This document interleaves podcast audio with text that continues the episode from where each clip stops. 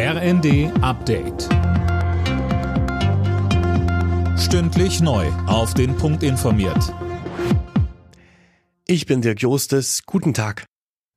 Egal ob Mathe, Naturwissenschaften oder Lesekompetenz in der neuen PISA-Studie haben die deutschen Schüler so schlecht abgeschnitten wie noch nie. Mehr von Philipp Rösler.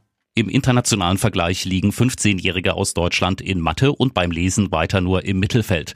In die Naturwissenschaften schneiden sie etwas besser ab. Aber in allen drei Bereichen haben sich die Leistungen verglichen mit 2018 deutlich verschlechtert.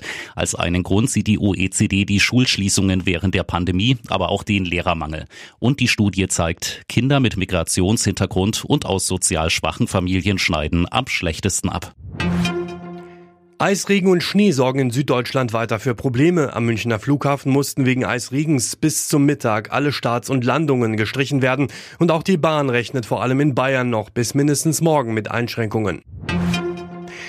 Welche Auswirkungen hat der Krieg zwischen Israel und der Hamas auf die Sicherheitslage in Europa? Darüber beraten heute die EU-Innenminister. Erst am Wochenende hat in Paris ein mutmaßlich islamistischer Attentäter Touristen angegriffen und einen Deutschen getötet. Innenministerin Faeser sagte dazu. Diese brutale Gewaltheit zeigt, wie akut und wie ernst die Gefahr durch islamistischen Terrorismus derzeit in der EU ist. Und der Krieg in Gaza und der Terror der Hamas verschärft eben diese Lage. Hierzu werden wir uns natürlich auch heute im Rat austauschen und unsere Sicherheitsbehörden arbeiten sehr eng zusammen.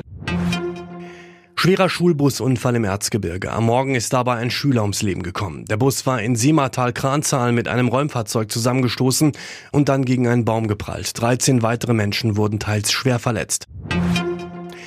Die deutschen Fußballfrauen können heute einen wichtigen Schritt Richtung Olympia machen. Mit einem Sieg in Wales stände das DFB-Team sicher in der Nations League Finalrunde. Damit hätte Deutschland weiter gute Chancen, bei den Sommerspielen in Paris im nächsten Jahr dabei zu sein. Los geht's 19.30 Uhr. Alle Nachrichten auf rnd.de